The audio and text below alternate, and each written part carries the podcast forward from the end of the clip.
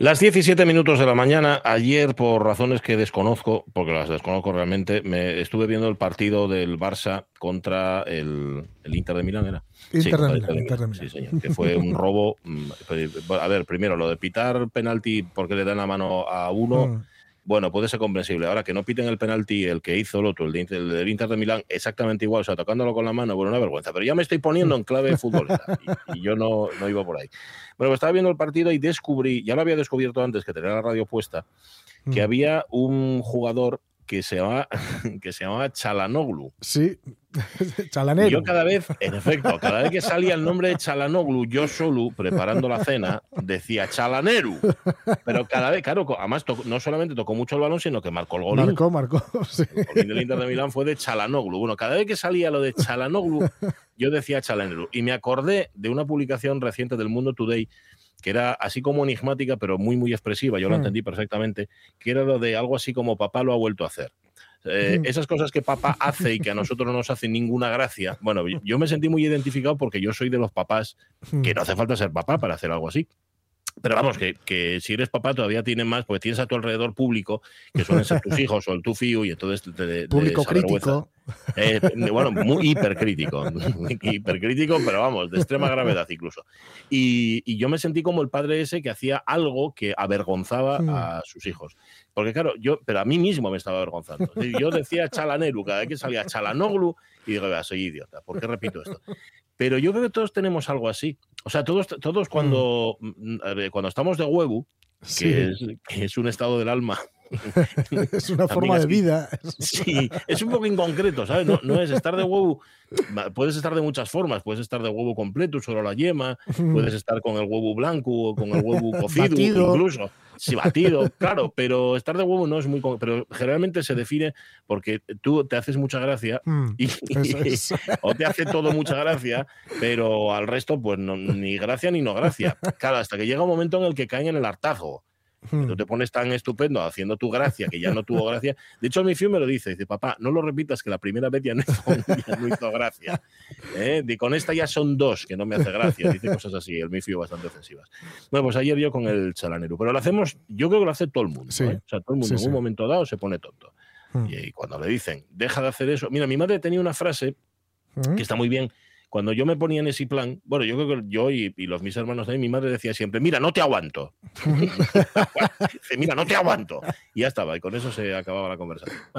En fin, Chalanoglu, que marcó. Ahora hay partido de vuelta, ¿no? Del, del Sí, Barça, nada, ¿no? la semana que viene, como, como tenemos mundial así un poco a des- bueno, a destiempo no, a- Sí, en una bueno. época diferente, pues Mm. esto va todo volado. Eh, la semana que viene eh, en casa del Barça, en el Camp Nou, bueno, Mm. Spotify Camp Nou, y, eh, Ajá, ajá, es verdad. sí, sí, sí, verdad, verdad. donde, bueno, a ver si se puede desfacer el entuerto de ayer, ese, ese lío monumental de- de- del bar, que bueno, ya- ya no hay quien lo entienda ya, No lo definitivamente. entiende nadie, nadie, nadie lo entiende. Y creo que los que menos lo entienden son los árbitros, que los probes. Sí. Yo, fíjate que siempre tiendo a ponerme, eh, a- veo al árbitro y digo, "Jo, Ah. qué chulo, qué-". pero para el árbitro tiene que ser un, un plan yo, este. yo tengo, tengo una, vamos, una teoría, tampoco es que haya- lo, lo haya elaborado mucho, pero es que yo creo que ahora mismo em, se, se- se dejan ir, el árbitro que está en el campo dice, bueno, si el bar me dice, no, entonces Sí. yo espero a que me digan. Y el del bar dice, bueno, yo, yo digo, y si este quiere hacer, no, Claro. porque ayer, por ejemplo, para cuando estás así muy de ver mucho fútbol, el gesto que hace el defensa, nada más hacer mano, nada más, la esconde. Sí, es verdad, me fijé, cierto. Ah, hace eso que me fijo, sí, señor, hace así con la mano para atrás, como Sí, diciendo, no, la llevaba eso- aquí todo el tiempo. Claro, eso, un árbitro sin bar, un árbitro sin red, digamos, nada más ver ese gesto, ya sabe que ha sido mano. Claro. Ya sabe que ha sido mano porque, porque sí, es como cuando antes no había bar y había un fuera de juego y marcaba el gol y veías al tipo que en vez de celebrarlo iba corriendo y mirando al linier a ver si levantaba la, ey, ey. la bandera Sí. o no, porque sabía que muy probablemente estaba fuera de juego. Pues aquí igual, eh, ese, ese gesto que hace el, el- el defensa de- del Inter es clarísimamente de, de haber sí, humano. sí, sí. Bueno, Claro. Lo que pasa es que, Pero claro, de- uno, guaje, uno delega en de otro, otro delega en no sé ¿verdad? y al final, nada. Pero y es de guaje pequeño hacer eso, ¿no? O sea, tú das con la mano y luego escondes la mano. y es- Sí, sí, sí. Ahora, además, es que lo de las manos es un lío tremendo, porque, claro, te dicen, no, es que no puedes saltar y que la mano esté por encima del hombro. Bueno, ya, pero ¿cómo- ¿cómo salto con los.? con Ya, los- claro, claro, claro. Es que yo, me da mucha pena verlos a los defensas, sobre todo, bueno, a cualquier jugador, Ah. echando así las manos a la espalda. Claro, claro. Mano, es, es más ridículo. Claro, claro, y aparte que sí que equilibrio vas a tener con las manos a la espalda. Si Claro, lo sí, sí, sí. gimnasia. Sí, sí, sí, sí. Y a este, y al, y al yo creo que al, al defensa del Inter ayer le da, me, me da que le da primero la cabeza y luego la mano, que, claro, que están cortas. Pero bueno, No. ser es mano, igualmente. Pero sí, sí, ya digo, el, el gesto que, que hizo es un poco como el de Maradona cuando hizo el, el gol este de la mano de Dios, el, con la mano. Eh, ¿Qué, qué hizo inmediatamente- Maradona? ¿Tapó la mano también o qué? No, fue corriendo, fue corriendo y les decía a los jugadores al centro del campo, al centro del campo, al centro del campo, todos para decir que, que, Sí, ¿no? que- Venga, que- venga, venga. que no hablen, que no, que no piensen No y que tiempo, se saque del tiempo. medio, que cuando se saca del medio ya no hay nada que hacer, ya es gol. Bueno. En Pero fin, bueno. eh, pues nada, a ver qué pasa en el partido de vuelta y a ver qué. Chalano, Chalano Blue, Chalano Blue. Qué tontería más grande. Pues, pues, pues ahora ya la coge otra vez, así que igual ya lo vuelvo a cantar después. Bueno, Mm. eh, hablemos de chivatos. A ver, los llaman chivatos. Mm. Esto, claro, se me olvidó poner el enlace. Esto viene en el suplemento de motor del país, lo leí hace unos cuantos días. El titular dice: conductores chivatos, entre comillas, Sí. que cobran por denunciar a otros. En Estados Unidos, en Francia, en el Reino Unido, se está gratificando económicamente a los ciudadanos que denuncian a los infractores de tráfico. Esto nos sirve para hacer una pregunta en Facebook, pero evidentemente también para diferenciar dos cosas. Uno es ser un chivato y, Ujú. y- y otros, y otro es- tener conciencia ciudadana. Es decir, Claro. si tú ves a un tipo que va a 200 por hora y en dirección contraria, pues evidentemente algo habrá que hacer. Sí, Denunciarlo, eso sí, para sí. empezar. Pero bueno, a nosotros nos sirve como excusa para hablar de los chivatos y las chivatas. Ah. ¿Has tenido que chivarte alguna vez? ¿En el colegio has tenido que chivarte o practicas la ley del silencio? Es decir, lo que pasa en el patio o lo que pasa en el vestuario se queda ahí en el patio, en el vestuario. Em, ¿Has tenido, y esto es importante, mucho chivato o mucha chivata a tu alrededor? Porque a todos alguna vez nos ha tocado además en ese tono, que no, no le entiendes lo que dices, solo entiendes es así. Ni machismo ni feminismo. Correcto. Pues nada, ponedlo en Facebook. Hemos puesto, por cierto, al chivato, entre comillas, más guapo posible o más atractivo posible, que es Marlon Brando, Sí. en esa película que en inglés se llamaba On the Waterfront, que es en los muelles, ¿no? En, en- Sí. en el puerto, y que aquí se llamó La Ley del Silencio. Sí. Por si acaso no habíamos entendido de qué iba la película. No vaya a ser. Ahí es. No vaya a ser, que somos un poco burros. Pues nada, ponedlo en Facebook o llamad al 984 10 50 48. Ahora que suene la sintonía, por favor, José. La radio es mía. Con Pachi Poncela.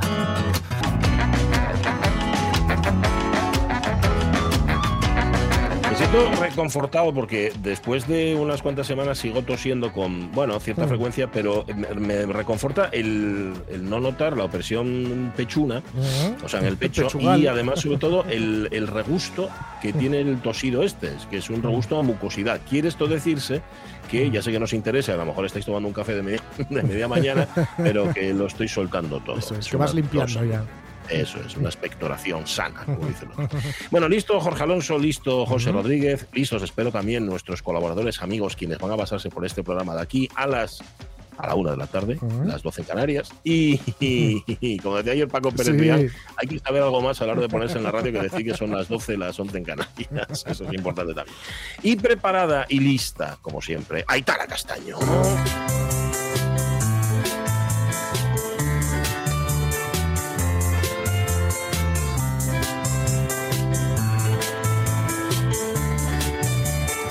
Eh, lista y preparada, no sabemos dónde, pero eso no nos importa, porque al fin y al cabo ya tiene su vida privada que le pertenece. ¿Cómo estás, Aitana Castaño? Buenos días. Hola, ¿qué tal, Buenas. chavales? ¿Cómo estamos? Bien. Y tú, tú de vacaciones, ya lo sé. Y además te de agradecemos un montón que nos Sí, hayas sí. hecho caso, ¿eh? aunque estés de vacaciones. ¿Vale? Sí, sí. De todas formas, voy a deciros una cosa. Yo, Bien. lo de chivar, no. Pero capacidad de multa gustaríame tener. Ya, ¿eh? Para multar, tú directamente. Para multar yo. A mí que me dé el ministerio un, una, una, una bula, o no, no sería bula, sería, pues yo qué sé, que me, que me deja a mí el ministerio. Una atribución. Una Sí. atribución. Y, y, un, y una cocina así como una chequera, pero eh, de multes, y yo, Sí. tucutú. Porque yo voy- ando mucho por carretera y veo muchas tonterías. Buah. Mm. Bueno, yo, no- a ver, yo, yo les veo también, lo que pasa es que ella, tu amiga, la que me dice, "Buah, mira este, me-". Yo no me doy Mm. cuenta, yo voy como los burros. De hecho, la mayor parte de las veces que yo digo, mira, ¿viste este? Y dímela a tu amiga, no, no, hizo lo bien. Y digo, "Ah, perdón, pues". No, yo No lo que solo- estoy notando últimamente mucho y es ausencia de, de, de- ¿cómo se llama? Madre mía, estoy Los- fatal, ¿eh? O sea, que me perdonéis. porque estás de vacaciones, no te, no te Mm. preocupes. Pero ¿cómo se llaman los- los lucecines de cambiar de Intermitentes. Ah, intermitentes no hay. Intermitentes no hay ya en los coches. Las, las quitaron. no es un ahora extra, es un extra. coches. Sí, sí. Eso es. Es un extra que, que debes tener que pagar, como el, el evalunas eléctrico y, y Mm. cosas así. Es, es- entonces yo mm, paso lo mal. Entonces a mí, chivar no, pero capacidad de multa sí. Yo, Vale. como en el colegio, muchas veces era, mm, o sea, fui muchas veces en mi vida eh, delegada de clase, Te pega Sí. todo. Sí, sí. y me pega todo. Es, es más, voy a deciros más. A veces me elegían sin ir yo a clase.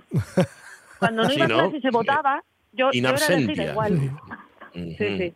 De hecho, el año, algún año fui subdelegada y, y, y tuve que organizar una OPA hostil contra el, contra el delegado. Ah, sí. Pero bueno, cuando Y- era del...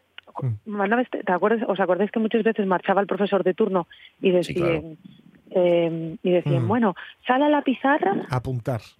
apuntar a los que hablen?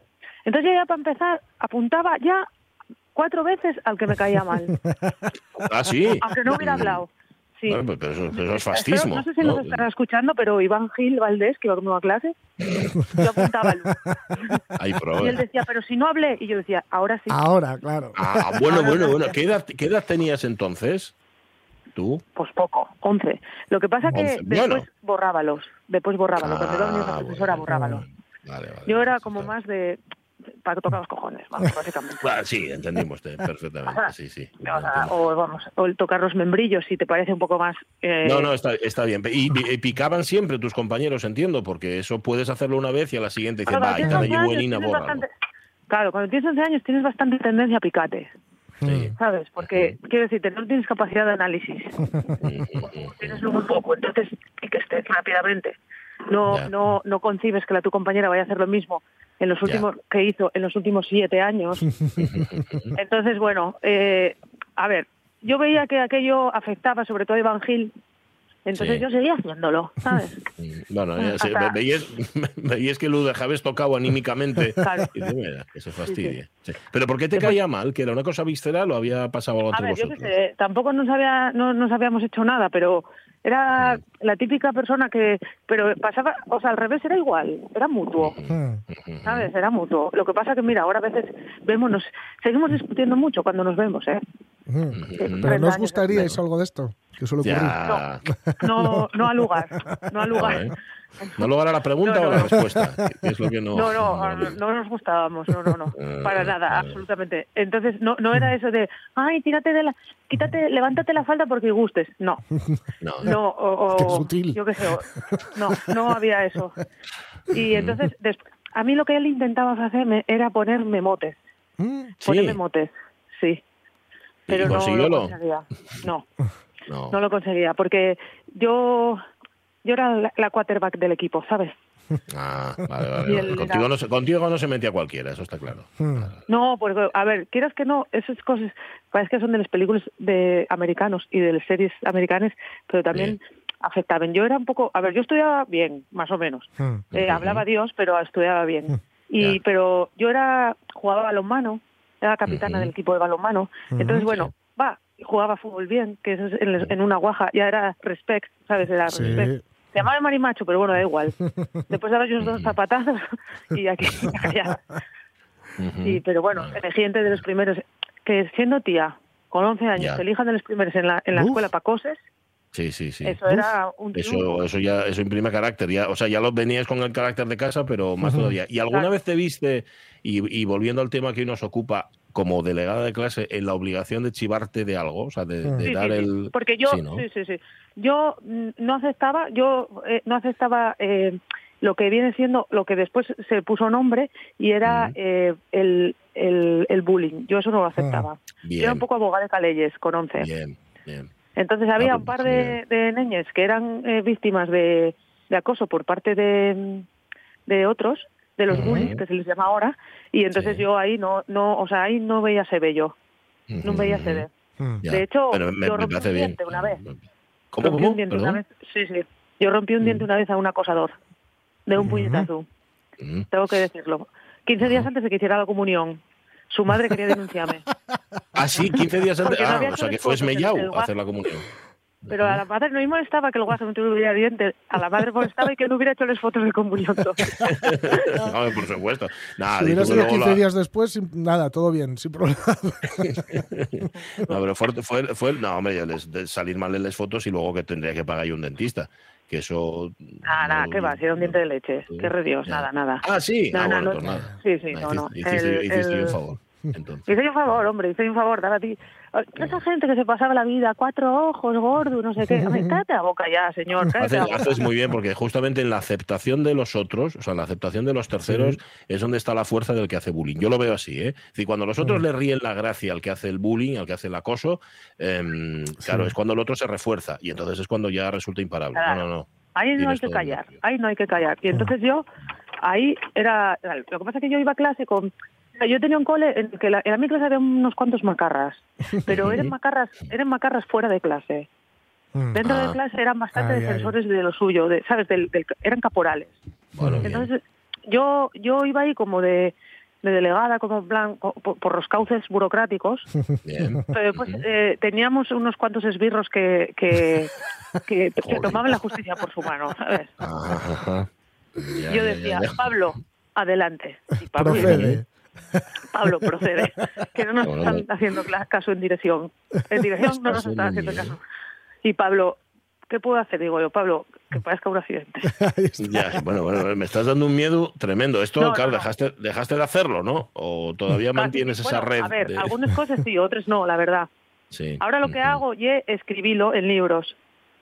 Mm. Ah, así, ¿sabes? mira, qué bien, qué bien me acabas de introducir el bien, tema. qué En- en bien tu nuevo libro, por ejemplo, lo- sí. Es que ¿sabes qué pasa? Que te saco el libro el día 28 de noviembre. Libro Ajá. nuevo, chavalinos. sí, Y habla mucho de chivatos y de cosas así. Mm. Ujú, Vale, Si- es, si, eh, vosotros se no tienes nada, vino muy No, bien no, el no, tema no. de hoy. Porque No, no, no, no. Rastros de ceniza se llama el libro y, y es que, claro, ¿cuántas ediciones lleves de los dos anteriores? Por curiosidad. Bueno, pero ahora, ahora esta, bueno, yo voy de filo y voy, y voy a quedar aquí como mira esta que, que, que vanidosa. Va, Eso lo hago. Venga. bueno, pues eh, lleva muchísimas. La de los niños de humo va por, va, está cociendo la décima, Madre mía. es una barbaridad, Qué guay. y la y Carboneres va, va cociendo la quinta. Que eh, después el número de ejemplares es más o menos lo mismo, porque el editor Jor- Jorge Salvador de la editorial Pez de Plata, tengo que decirlo por lo menos una vez, cuando Dilo, se sí. enfade, Ujú. Eh, él, eh, bueno, pues él dice, el, tú di- deja claro que los cinco de Carboneres y los mismos libros que los diez del otro. Y yo, vale, vale. ¿Ah, sí? Sí, sí, pero bueno, tengo que decir que en estas alturas de la vida eh, tengo que darles las gracias a muchos profesores, sobre todo profesoras, lo digo más que nada porque son de, el- de lengua y literatura, yo creo que deben ser el 80% Sí. mujeres. Ujú. Entonces, a- doy las gracias desde aquí públicamente a las profesoras de lengua y literatura de los institutos asturianos porque porque ponen tienen muchos de lectura los niños de humo. Y eso está guay porque eh, t- veo yo también miradas de respeto entre los adolescentes. Ah, ¿Hacia ti, dices? Pensaba- ¿O hacia la Claro, historia? no, me ven y dicen, mira esta. Y yo a Ah. veces tengo miedo, porque dirán, ¿Por digo, o sea, me, me miren mal. Porque yo también miraría, o sea, porque al final no deja de ser una lectura obligatoria, ¿sabes? Claro, es como si tú te hubieras cruzado con Clarín en su momento. Con Clarín, que digo, mira, señor, eh, podría ser si usted un poco menos explícito con los muebles. No tengo yo necesidad de que me cuente usted eh, qué mueble hay en cada esta- estancia de la habitación. Ya, ya, ya, ya. ya. Bueno, O, por- bueno, o- bueno. o le hubiera dicho, o le hubiera dicho yo, a ver, eh, hubo follisqueo entre el cura y la otra. Ya. A mí, sea, si yo tengo que leer esto con 14 años porque tengo un poco de, un poco más de, de- de- que sea más, más claro, ¿sabes? Ya, ya. Oye, una curiosidad que tengo. Estás en el tercer libro. Del primero al tercero, ¿cuántos informantes te salieron? Porque esto es lo típico. Leen el Mm. libro y dicen, ¡buf, Aitana, tengo yo una historia para contarte! Sí. Uh, Seguro que sí, no, ¿no? no, si, si anduviera escribiendo lo que me cuenten por ahí, eh, pues no sé, debería, llevaría ya, no sé, cuántos libros, más que Corín Tellado. Sí, ¿no? Más Tellado. Sí, sí, muchos, muchos. A ver, y es que también da para ello. Los niños de humo, Claro. carboneres, da para ello, porque encima yo hice muchas presentaciones en Les Cuenques.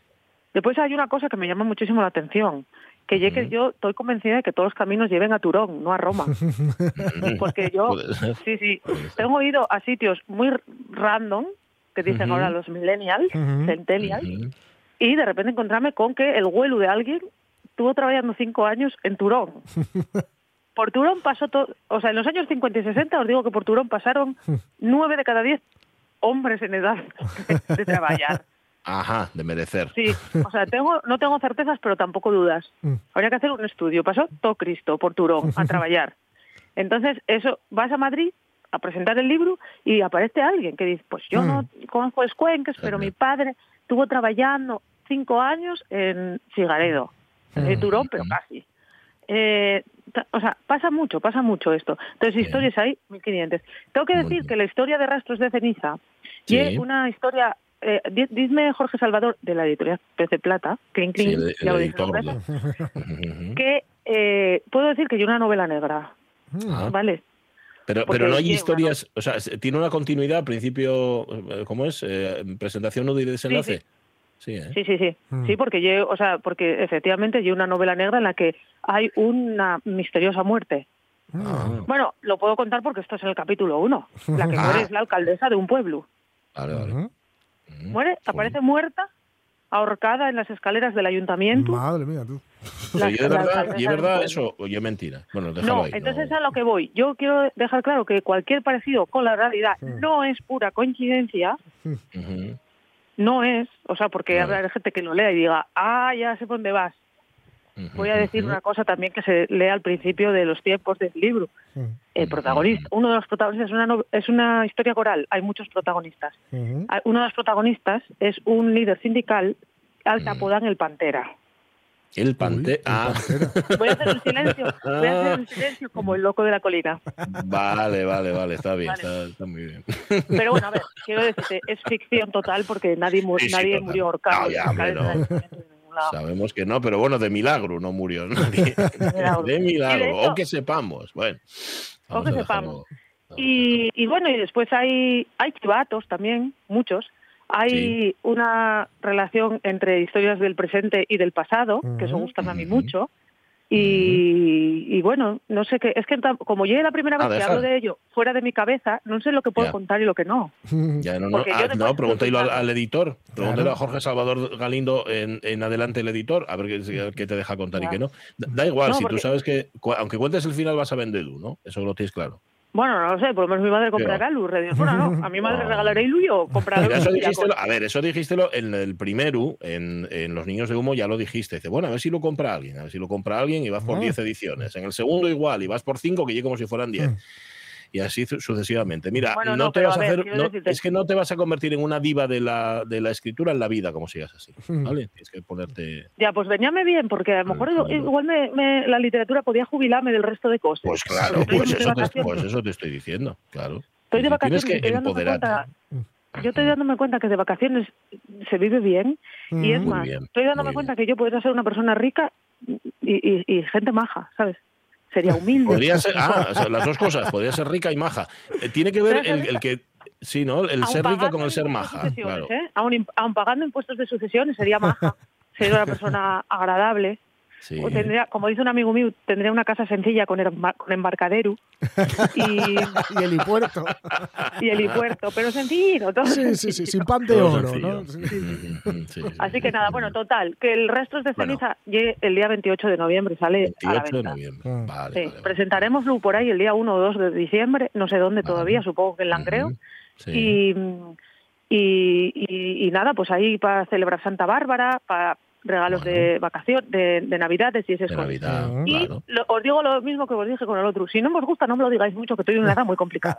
Ya, ya, ya, ya. Bueno, pues si no les, si no les gusta, da igual, comprároslo. ¿Sabes? ¿Qué- ¿Quién más te Claro, da que claro. te digan que no les gusta? Lo importante es Después- que lo hayan comprado. Fíjate de historia. Después utilices para calzar una mesa, utilízalo Claro. para calzar una mesa. Pero bueno, nada, yo digo ya, digo, si no sale bien, o sea, si por la razón que fuera esto a la gente no le gustara, Sí. deci- dije yo el otro día en plan dramática, bueno, pues ya está, es igual lo mío y ya está. Y decíame un amigo, no, tendrás que hacer otro, otro libro, ensayo-error, ensayo-error. Pero bueno, yo creo que este va, y entretenido porque al, al final mucha gente va a le- leerlo, aunque solo sea por cotillear, Hombre, bueno, porque claro. efectivamente cualquier parecido con la realidad no es pura coincidencia. No, seguro que no. Fijo que Igual no. ¿Tú, que estás tú estás contenta? Digo, porque eso también es importante, ¿eh? Sí. El- el- Yo, costó fue el que más me costó de todos, tengo que decirlo, porque yo también la primera novela que hago, que antes Mm. lo demás eran relatos, costóme Ujú. mucho.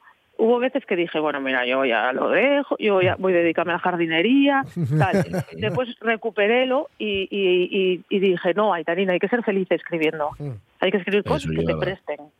Estaba, ¿Sabes qué me pasó? Como yo en tema delicado, porque bueno, el, el Rastros de Ceniza está ambientado en los años 2000 de las cuencas mineras y en toda Bueno. la, la marabunta de los fondos mineros, Mm. Ajá. pasóme que a veces escribía pensando en lo que iba a parecer a la gente que andaba metida en esos berenjenales durante aquellos años.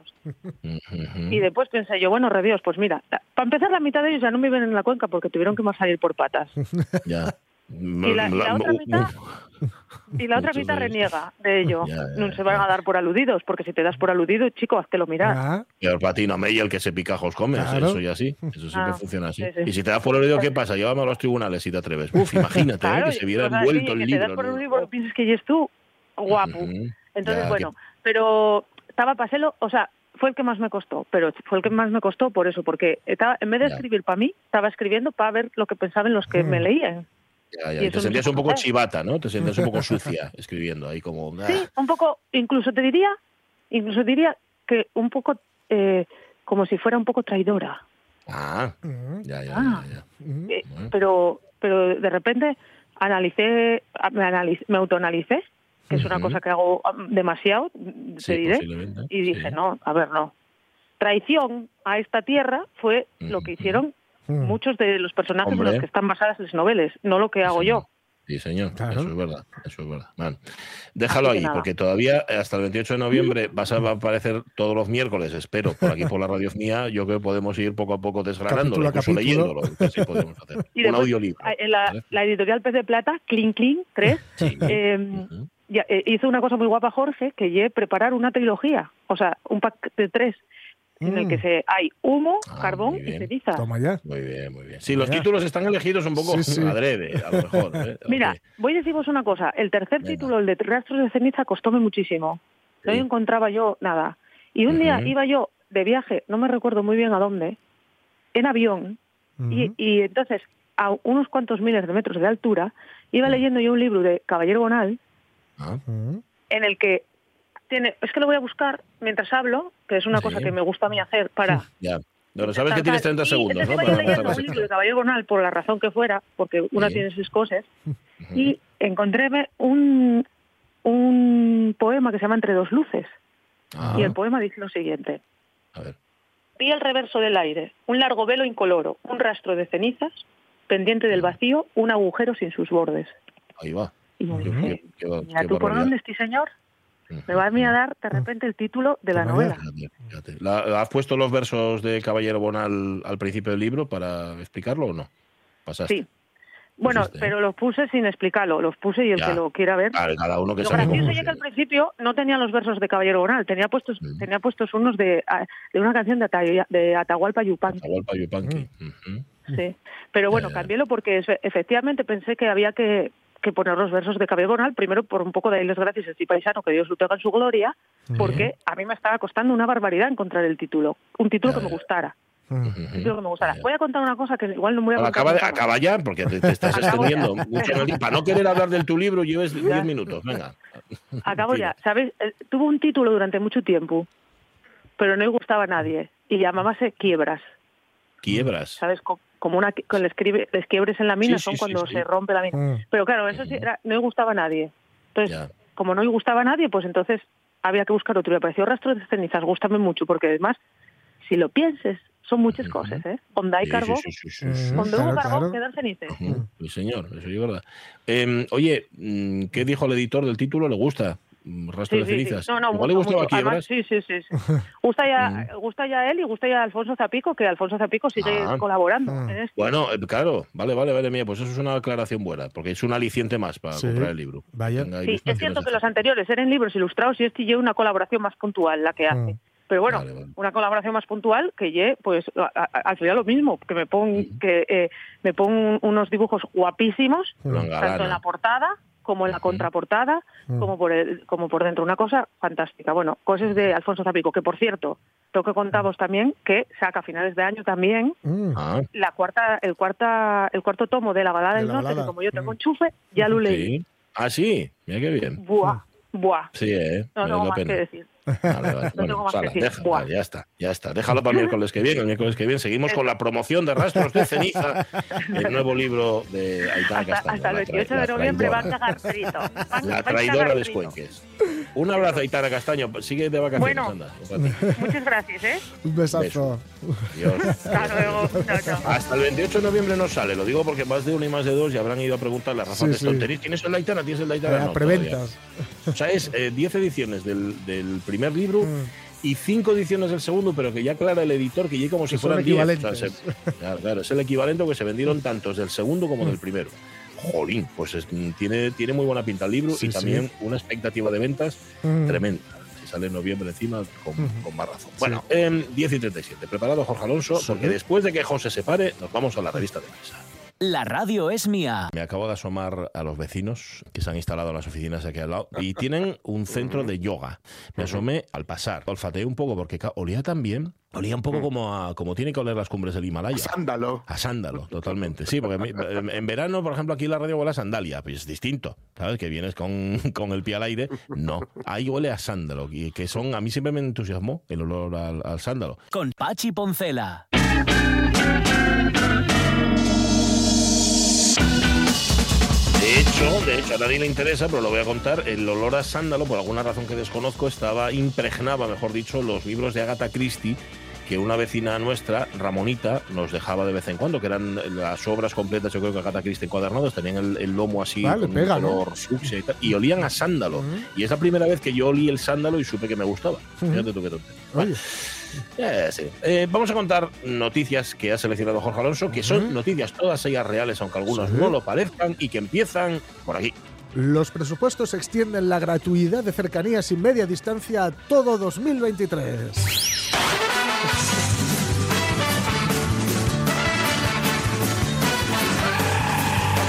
Bueno, bueno, bueno. Es que vieron, a ver, no sé, le habrán visto beneficios, ¿no? A esto de poner Bueno, los trenes. de mano han visto que funciona, porque yo Sí, sí. doy fe que, que van muchísimo, muchísimo, muchísimo más llenos los, los trenes ahora de lo que Bueno, de lo que iban, con lo cual, bueno, es una medida que, que efectivamente funciona. Efectivamente funciona. Esto de la, la gratuidad, la gratuidad relativa, porque por otro lado los- lo estamos pagando ya, me imagino. Pero bueno. claro, está- a ver, hay quien dice también que lo pagas entrando en la página web de Renfe. Sí, sí, sí, sí. Es una forma de pagarlo también, porque creo que eh, si yo no lo he hecho porque me saqué la CTA, que está muy bien también, es una reducción así muy considerable, sabes que yo voy en bus, Sí. pero, pero sí, creo que entrar en la página de Renfe hacerlo a veces Sí, sí, puede ser un Es un poco, puede ser un poco agónico. áspero el tema.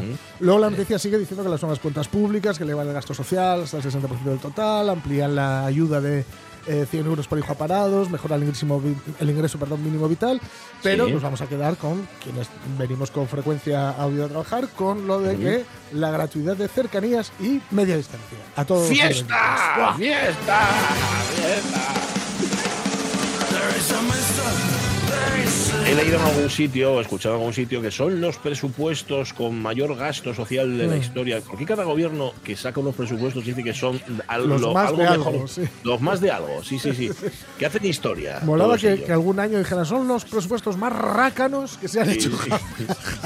Mira, la verdad es que son- somos unos ratas. Como gobierno somos unos ratas, hemos hecho los presupuestos que hemos podido, porque es que además estamos muy agobiados por todos los lobbies de Y presión. no le hemos puesto mucho interés tampoco. Está- No, la verdad es que no. estamos porque, muy liados. El, el ministro, la ministra, no, ah, no le venía bien y queríamos habernos reunido. Dije, venga, eh, dame Claro. las cañas. Les pusimos un par de WhatsApps y a correr. Sí, señor, y acabas, y acabas antes, pero luego los presupuestos, bueno, igual lo dice en la noticia, antes tenían, tenía mucha gracia. Hombre, la Acuérdate los llegada. los, los llevaban al Congreso Sí. y eh, claro, pues ahí hay que aprobarlos. Y llegaban, en efecto, que eran un montón de librones Sí, que pesaban. sí. ¿Cuánto pesan los presupuestos este año? Y, Sí, pues, sí. 300 kilos. Pero luego ya lo pasaron ya hace años. Además, recuerdo que lo remarcaron mucho cuando llevaron en un pendrive. Sí, claro. Ya lo tendréis porque, bueno, ya vieron que era un poco anacrónico, ¿no? Llevarlo. No, no. A ver, es más espectacular llevarlo en papel, Claro, claro, evidentemente, que llevarlo con un lápiz de memoria, pero práctico lo que sí que práctico. Da la sensación de haber más, currado más, ¿no? Que llevarlo Sí, en sí, sí. Ha sido una cosa un poco como un Igual, lo hacían, igual lo hacían por eso, ¿eh? Igual lo hacían Sí, por sí, eso. claro. Mirad lo que hemos currado. Es a mano. Lo- los y a hemos mano. a mano. En efecto, lo hizo Jorge de Burgos ahí en el escritorio. Eso también es una maniobra disuasoria, Mm, lo de hacerlos tan, tan Claro, gordos. y léetelos. Claro, que mira y a ver, id a buscar el epígrafe 3 del capítulo sí. 8, a ver si encontráis algo. faltoso. Vale, Pues nada, nos alegramos. Mm. el tren vaya a seguir siendo gratis, gratis, entre comillas, Sí. cercanísima de distancia, todo 2023. Ujú. Y mira, un motivo de orgullo canino. Sí. Segundo titular. El mejor perro policía de España es asturiano.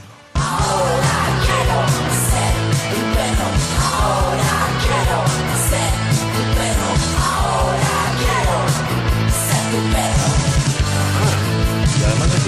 por lo que leo aquí, que es un asturiano, bueno, una, pues, una asturiana en la Mm. Sí. diáspora, ¿no? Porque es belga también. Sí, es pastora belga. Pastora belga. Y Se llama. eh, el nombre es un poco elaborado, ¿eh? También te lo digo. Sí. Gea. De, Gea de Ah. Zoraba. Ay, Gea de Zoraba. Gea de Zoraba, es así como noble, ¿no? Tiene Sí, un nombre sí. así con mucha presencia, ¿no? Y es de la Unidad Especial de Guías Caninos de la Policía Nacional de Asturias y ha sido Sí. condecorada por su labor en la detección de estupefacientes. Que esto ya sabéis lo de eh, el chiste, el viejo chiste sobre que es mejor un perro o un gato. Dice, bueno, un perro será más fiel, pero un gato nunca se va a chivar.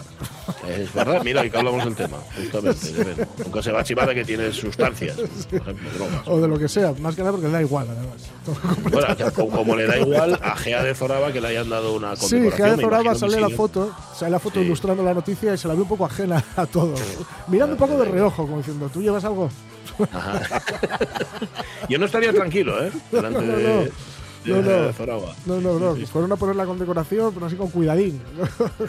Pero él tiene, tiene aspecto de perra normal, o sea, de animal Sí, sí, no, sí, sí. no le notas nada. ¿no? Sí, sí, sí, ha sido condecorada, pero afortunadamente no le han clavado una, una medalla en el pecho ni nada. No, no, no, ella, ahí, pues, un perráncano, que diría. Un Que tú lo ves, un es un perráncano, pero de repente.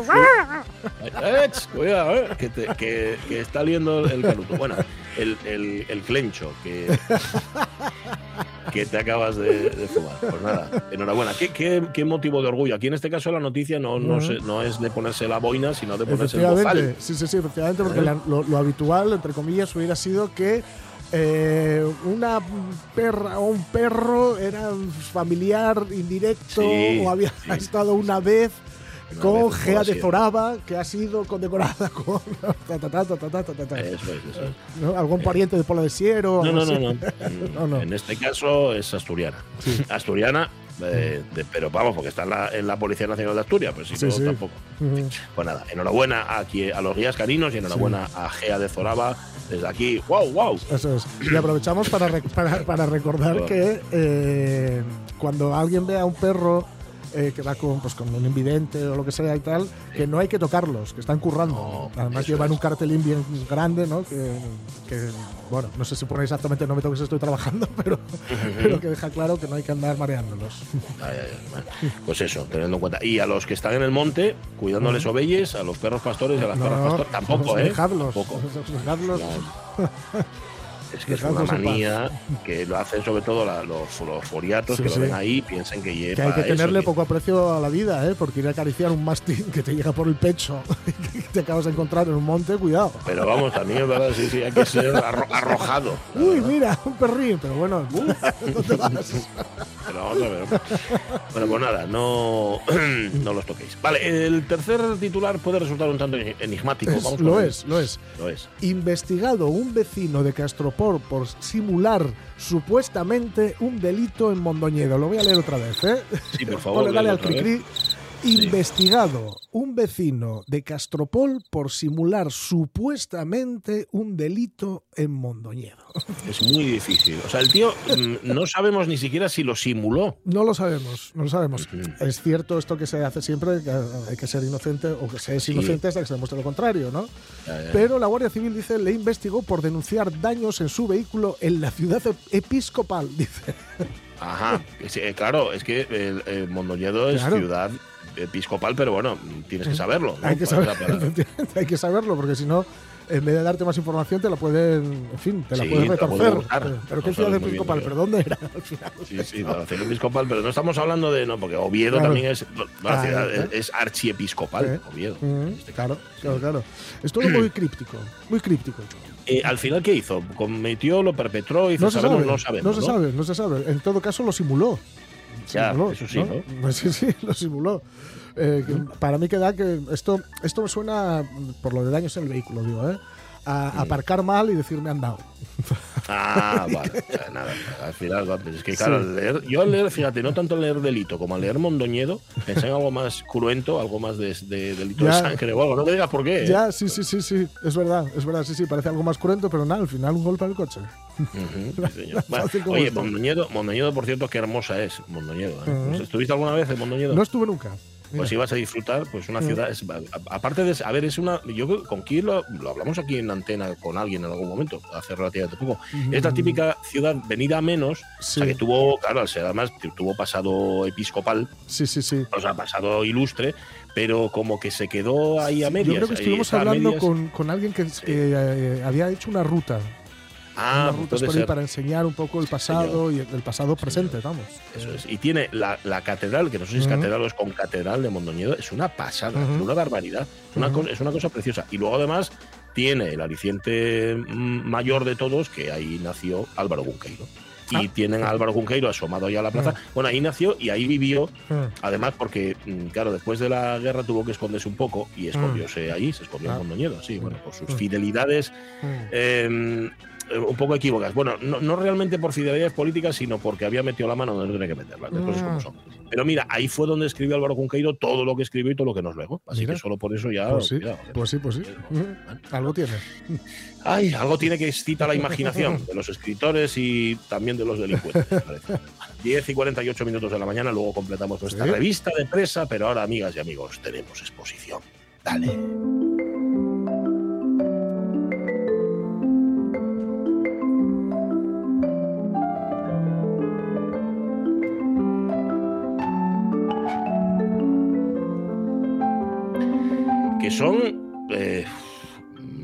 Unos cuantos años, yo dije 40, no sé por qué, por qué dije 40, igual lo inventé, de, de chistautor, porque realmente la exposición es Memorias de un chistautor. ¿Mm? No sé dónde saqué yo lo de los 40 años. Álvaro Noguera, buenos días. Buenos días. Buenas. Buenos días. Oye, ¿de dónde saqué yo que lleves 40 años dibujando? ¿Inventélo o lo leí en algún sitio? No, bueno, yo, verás, sí que yo tengo, tengo bastantes más de 40 años. Entonces Ajá. yo, yo creo, yo creo que nací dibujando ya, lo que pasa que bueno, como estas actividades. No, pero yo vamos desde que me publicaron, pues la, la primera publicación mía fue en el año, fue en el año 72 en Asturias Semanal. Pero yo iba Vale. dibujando todavía. Sí. O sea que son más, son más de son 50 años, mm, por lo menos. Pues sí, dibujando, pues, eh, ojo, bueno, dibujando más, publicando sería en este caso, ¿no? Sí, sí, publicando, sí, no, dibujando toda la vida, sí. Toda la vida, eso ya sí. Bueno, la exposición se llama así, Álvaro Noguera, Memorias de un chiste autor. Podéis verla a partir de este día 7, a partir del viernes, y hasta el Sí. 6 de noviembre en el Centro Municipal Pumarín Gijón Sur. Lo coorganizan el Ayuntamiento Mm. y Gesto Sociedad Cultural. Em, todo lo que, lo, que vas, lo que vamos a ver y lo que vemos, lo que se puede ver en esta exposición, tiene, es, es cronológico, es decir, has Mm. cogido lo mejor de las distintas etapas de tu actividad creadora o lo que, tú- o lo, o lo que tenías a mano, Álvaro. No, no, vamos a ver. Es que la, la idea, la idea inicial era hacer un, un histórico, ¿no? Desde el principio. Lo que, lo que pasa mm, que eh, vamos, vamos a ser sinceros, no tenían el nivel. Eran dibujos muy malos. Yo estuve ¿Cómo, cómo? ¿No tenían el nivel? Dices, ¿en serio? No, no, visto, visto con, con la perspectiva de hoy, no. Entonces consideré, no, es que a mí me publicaban en la boda Asturias Sí. eh, y yo viendo, viendo que tengo aquí recogidos los, los chistes que me publicaban entonces, a mí da- la verdad es que me da vergüenza. Pero bueno, no, lo que lo que fui haciendo de aquella época, de aquella época rescato, rescato un Sí. par de dibujos, un par de ilustraciones a gran tamaño. Y eh, después del resto, pues tienen, son más recientes, ¿no? Recientes digo de, de 20 años a esta parte, más o menos. Mm, Vale.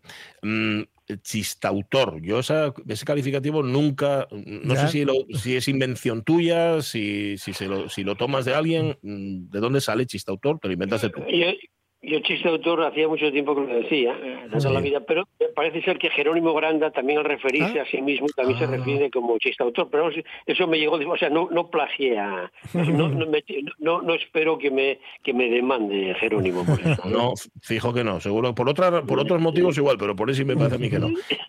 Claro, si, si, si pones chiste autor, puede dar la impresión de que te dediques a hacer chistes o a dibujar Mm. chistes, pero Álvaro, tu dibujo, tu forma, primero, tu forma de, de- de contar, tu forma de contar en dibujo, yo la, no sé, la, la pongo más a- al nivel de los grandes trágicos del dibujo. Yo estoy pensando en un Solana, por ejemplo, a la hora de Mm. dibujar. No es un dibujo amable, ni tampoco tu punto de vista. Tu punto de vista es bastante sarcástico, bastante irónico. Bueno, ¿cómo te defines? Defínete tú, que ya- yo ya cansé. Venga. Bueno, Es que yo, vamos a ver, eh, yo eh, a, quien, a quien seguí ya desde, desde muy jovencín era a Goya, eh, los caprichos de Goya. De Goya. Claro. Entonces, a partir de ahí, yo en el año 63 estuve en Francia y conocí a un dibujante que era Toporro, que era en el grupo de Arrabal y todo eso. Sí, Entonces, señor. a partir de ahí, a partir de ahí empecé, empecé a hacer este tipo de dibujos. Lo que ocurre que yo no tenía tiempo, era cuestión de tiempo, y no, no, no desarrollaba el tema como quería, o sea, los dibujos no me salían como yo quería. Después, años después, ya te, dispuse de más tiempo y empecé a elaborar los dibujos. Yo rompo muchos dibujos eh, antes de llegar al, al definitivo. Entonces, lo que hago es no tener prejuicios a la hora de, en el momento de desarrollar una idea. Procuro si tengo una ocurrencia que yo muy loca, pues la, pongo y punto, ya está. A veces, ya te digo que está esto. Hay, hay otro dibujante, hay otro ilustrador español que es Lorenzo Goñi, que es muy poco conocido, pero que eso, es un- es- era también un ilustre sordo, un genial sordo, ¿no? Y, y, y hacía unos dibujos, era quien le hacía las ilustraciones, concretamente a Camilo José Cela. Y era, es un dibujante, es un dibujante, o era, que ya falleció hace años, era un dibujante genial. Mm, O sea que esas son tus, tus referencias, digamos, una de aquí y otra de fuera. Eh, eh, eh, la de Goya, a mí me, me parece que está, en efecto, está plenamente justificada. Yo te decía Solana también, es que hay toda una tradición, ¿verdad? De, de- es que no sé cómo llamarlo, de, de tenebrismo, podríamos llamarlo. ¿Cómo, ¿Cómo definimos esa forma de contar la vida y de contar la realidad en dibujo y en pintura tan típicamente española? Bueno, yo, yo creo que esto está, está en los sótanos del, del subconsciente. ¿eh? Mm. Sí. Entonces, entonces lo que no hay que tener, lo que, lo que tenía, que no tenía Solana y que no tenía, que no tenía Lorenzo Goñi, es desarrollarlo. O sea, no tener vergüenza en desarrollarlo y sacarlo a, la superficie. Yo, yo eh, todo esto lo contemplo porque tú si coges, vamos, si, si ves los caprichos de Goya, lo que hay es mucho humor. Mm. Lo que Sí. pasa es que es un, es un humor que no, no se, no se, no se, no se pilla a la primera. Es un, es un humor eh, no te arranca la carcajada, pero vamos, te, te, te hace, te hace pensar, te hace meditar y en el mejor de los casos te, te lleva a la sonrisa. ¿no? Mm. Ah, te lleva la sonrisa, pero sonrisa amarga, ¿no? Un poco Esta de sonrisa medio un poco con, con las comisuras un poco para abajo, así a, a media. Claro, estoy pensando, Álvaro, que una cosa, no obstante, es dibujar para ti, o dibujar para el cajón, o dibujar para una exposición, y otra cosa es dibujar un chiste, es decir, hacer un, Mm. un chiste, entre comillas, o una viñeta de actualidad. Ahí el procedimiento es el mismo. Ahí no tienes opción de, de romper y tirar, ahí tienes que ser inmediato, ¿no? Ya, bueno, es- eso es una, es una, es una pesadez, es- porque a veces romper, eh, a veces pues, la, la política te lo da hecho el chiste, ¿no? Y eso es el peligro porque a veces lo que estás haciendo es un tópico, es un lugar común. Mira, yo a quien admiro mucho es a Andrés Rábago, Roto, ¿eh? porque eh, es la forma que tiene de, de- de la actualidad pues desarrollar desarrollar una idea pues yo creo que es incluso con un contenido filosófico. O sea no no va a un hecho concreto no menciona personajes pero tú sabes a quién se está refiriendo. Eso es eso es talento eso se llama talento. Entonces es- tú piensas que él hace hace yo creo que el roto a mí me da la impresión que cuando, cuando a, lo largo de la semana va publicando en, en el periódico, pero ya los tiene hechos de mucho antes, porque la realidad, la, la- la- la actualidad, la actualidad muchas veces se repite, también se plagia a sí misma. Ujú, eso es verdad. Estoy viendo una viñeta tuya que has publicado en Facebook hace un par de horas. Sale un señor con pinta de, de usted no sabe con quién está hablando, que dice, es igual, si os dijéramos la verdad, también os estaríamos mintiendo.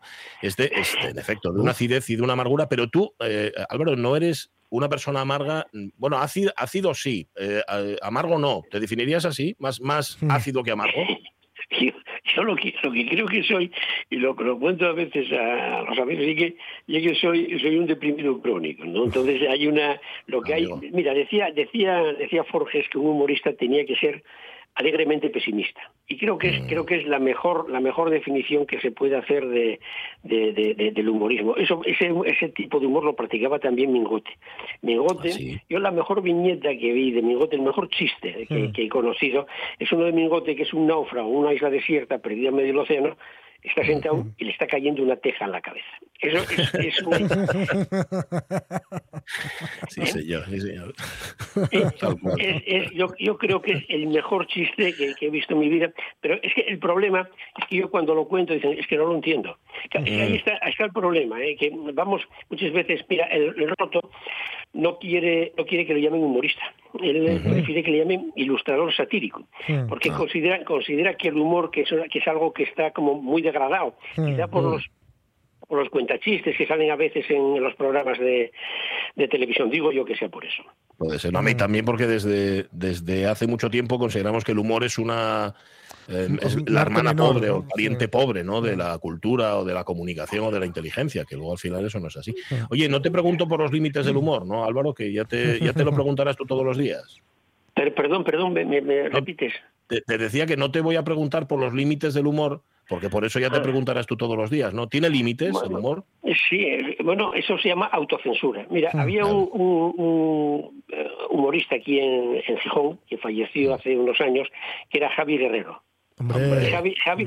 Javi Guerrero, Javi Guerrero era un grande, yo creo que es, era, era un dibujante, yo en su día se lo dije a él, que estaba al nivel de los de los humoristas franceses de Charlie Hebdo, Mm. eh, de, de Bolinsky, de, de Reiser, de Chap, no tenía límites. Mm. No tenían, porque aquí, aquí en España, desde, pues tú- piensas que el, el, hermano Lobo, que era, vamos, era, era, era, era como un Charlie Hebdo o como un Sí, Harakiri de la revista francesa, era descafeinado porque había una censura. Entonces, el, el humorista tenía que tenía que autolimitarse. Hay una anécdota de Chumichúmez.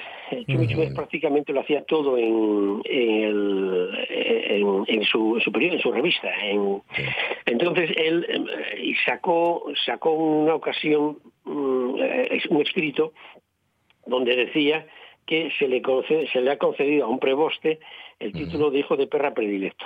Pues bueno, cuando- cuando- Hijo de perra predilecto. sí. hijo de perra predilecto. Y cuando estaba en Máquines, sale una nota en el periódico diciendo que Arias Navarro le conceden el título de hijo predilecto de Madrid. Uf, Entonces tuvieron que parar la edición, que tenía ya tirados 2.000 ejemplares, ¿eh? y, y de, eh, y, y volver a reeditarlo otra vez. Eso era, era la autocensura, porque había quien era partidario de seguir. Y dice, no, es que, es que si seguimos, vamos, nos cierran el periódico, claro. ya les estaban cerrando triunfo continuamente, entonces van- vamos a quedar todos en la calle. Era, es así. Los límites, los límites en este momento, hombre, yo sí, tengo los límites. Tú piensas que yo tengo una educación de lo jesuítica, entonces eh, me, me autocensuro mucho. Yo creo que soy un poco reprimido también. Bueno, en cualquier caso, vayan a ver la exposición y ustedes mismos saquen conclusiones. Álvaro Noguera, Memorias un chista, autor del 7 de octubre al 6 de noviembre en Pumaní, Gijón Sur. Álvaro, ha sido un placer, se nos ha quedado corto. Ya seguimos hablando. Un abrazo. Venga, gracias, un abrazo, hasta luego. Mucho. Adiós. un grande, Álvaro Noguera. Y un grande oculto. Yo te- incluso, fíjate, iba a preguntar y lo tengo la sensación de que si por él fuera, esta exposición nunca hubiera salido. Me da Sí, la ¿no? impresión, ¿eh? Es esto, es- Perfil bajo, ¿no? Sí, sí, a él le gusta brillar mucho, pero es brillante, haga lo que haga. Mm. Sobre todo cuando dibuja. 11 de la mañana. Nos vamos a las noticias y luego a la segunda hora de la radio. Mira.